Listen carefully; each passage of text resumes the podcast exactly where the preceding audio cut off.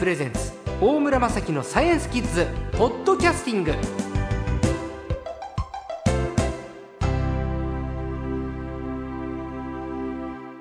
今週の最高もですね前回に続きまして科学ライターの江川明彦さんです。こんにちは。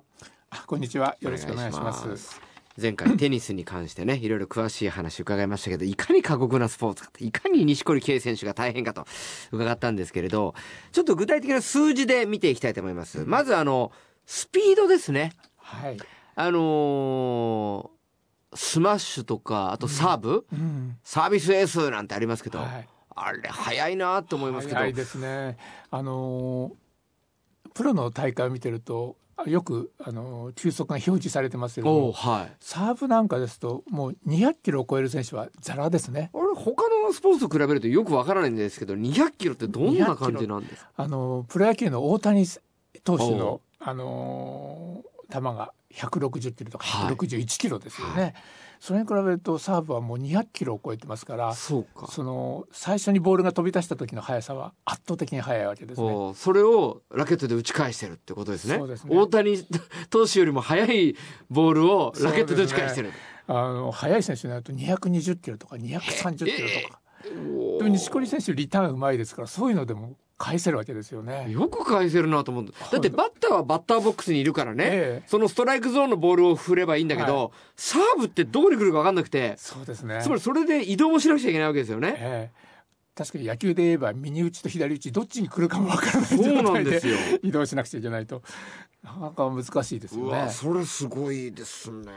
ただそのテニスのその球速の表示っていうのははいラケットで打った直後のあのところを測定してますから、はいはい。実際その、えー、と野球のボールに比べるとテニスのボールって軽いですし、はいえー周りがフェルトですし、えー空気の抵抗大きいので飛んでる間にも、まあ、野球のせボールに比べるとブレーキは大きいんですね。でなおかつ一回バウンドしますからあああの地面に接した時には相当大きなブレーキがかかるんですね。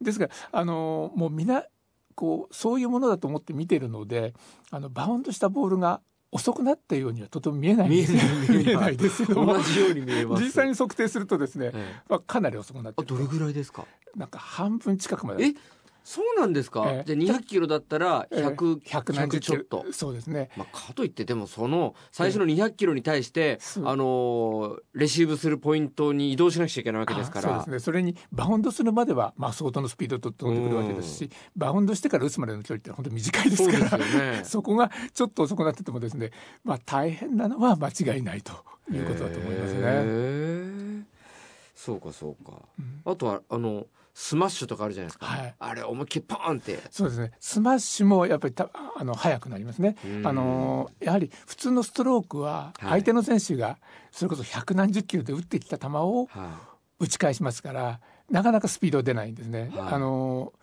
えー大体100速い時でも160キロとかですね。170キロ台はい。ぐらいで大体ストローク勝負がつく感じなんですけどもやっぱサーブとかあるいは緩い球が上がってるスマッシュとかを叩く時の方がスピードは速くなるみたいですね。ん。でも普通のストロークの時の160キロですから、はい。大谷投手が力いっぱいないと球ですからそうですよね。それをコートの端に打たれたらまあ辛いですよね。ですよね選手ってえサーブ打ってポンポンって決めるまでの間ってええ。何秒ぐらい考える時間っていうか反応時間っていうんですかね、はい。もし本当に200キロの時速200キロのボールが200キロのまんま飛んでくるとですねベースラインからベースラインまでは確か0.3秒もかからないぐらいのただバウンドしますしスピード遅れていますから相手が打ってからですね、まあ、サーブの場合ですと大体0.6秒とか0.7秒ぐらいで打ち返さなくちゃいけないということですね。いやすそうか。あもうじゃあ本当野球と同じですね、そうですね。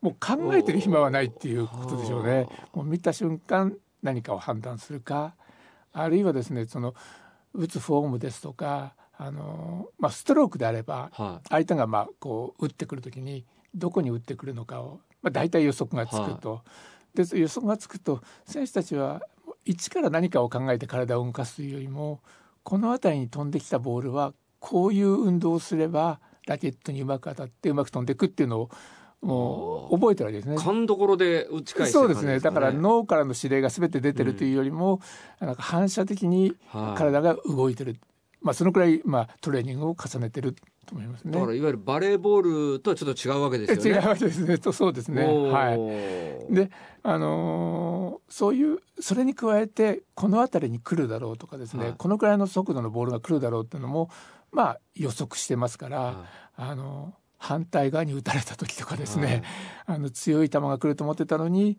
ドロップショットを打たれたとかっていうと、えーまあ、一本も動けないっていう状態がありますね。はいはいあれは明らかに予測していたのが違ったっていうことですね。うんですからその予測があるからこういう速いスピードのボールにも打ち返しててるんだとも言えると思いますね。なるほどなるほど。はいいわゆるある程度のことをイメージして予測して、ええそこに構えてるということですねすね。あ一番予測してそうなのはあのサーブの時ですよね。あはい特に相手がビッグサーバーで200何十キロ来るとなるともうどちらかに来るだろうと予測して構えてるので、あのそういうビッグサーバーのサーブがもう一歩も動けずに決まるっていうのは予測が外れてる。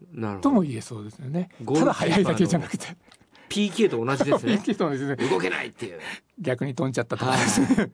そうですね。えー。あとなんかテニスの見方としてこれからどうやって見ていけばいいですかね？ポイントとしては。えっ、と私はやっぱり錦織選手のファンですから、はいえっと錦織選手の技術っていうのはやっぱりなんかちょっと興味深いと思いますね。例えばあのエアケイってはい簡単に打てそうな気がしますよね。はいあのただ飛んでるだけではいやってることは、えっ、とコート上で打ってるのと同じだろうはい。と思いますけれども実際にこう体が空中に浮いてるのとですね、両足が地面についてるのとでは全く違って、地面に両足がついてるとその足でコートに力を加えてその反作用で体を回したりするわけですね、はいはいひねるわけですね。はいとは空中に上がってますとその反作用が使えませんから、はい。基本的にあの飛び上がった錦織選手の重心はですね綺麗な放物線を描いてコートに落ちるだけなんですね。うん。間にできることはそんなにないはずなんですけれども、あれだけ強い球を打てるのはあのラケットをですねこうまあ例えば後ろから前に振るわけですけれども振る時には何かがですね前から後ろに動いてないと重心が変わっちゃいますから前に倒れてしまうとかですねことになるんですねあるいは早く振れないとかっていうことになるんですけども錦織選手のエア系はですね左足で踏み切るんですけども、うん踏み切った時に右足が少し前に出てるんですね。はい。でそのみその右足をですね後ろに引きながら右手を前に振ってるんですね。はい。でその足を後ろに引くっていうこ動きと腕を前に引くっていうあの動かすっていう動きがですねちょうどバランスが取れてるので力強くあのスイングできるんですね。ちゃんとやっぱりエアやっても意味がある力強いボールが打てるんですね。はい、あれがあの足の動きがですね前から後ろにっていう動きがないと、はいあれだけ鋭いスイングはとてもできないのであんなすごいショットは決まらないんですね。地面に設置してる方が実は強いショットを打てるんじゃないかと僕思ってたけど、錦織選手のエアは、やっぱり、ね。あの、足の動きを見ると、はい。やっぱり意味のある、そうなんです。だから普通だったら空中に浮いたら強い球を打てないんですけども、はそこで強い球を打つために、えー錦織選手はうまく体を使ってるわけですね。そのみ前に出して右足を後ろに振るっていうのがその打った瞬間のその技術なんですね。なるほどね。エア系って簡単そうに見えていや、できないですよ。いや、よくやってる子、真似してる子いるけど、ろくなボール打てないですから。そうなんです。やっぱあれは錦織選手だから、まあ、いわゆる体幹とかバランスとかそういうのがあってできてるんですかね。見てるとできそうですけどやってみるとできないんですね。ねでも今のコツできっとできるようになると思います。はい。なんか、やってみたくなってきました。みんなもやってみて。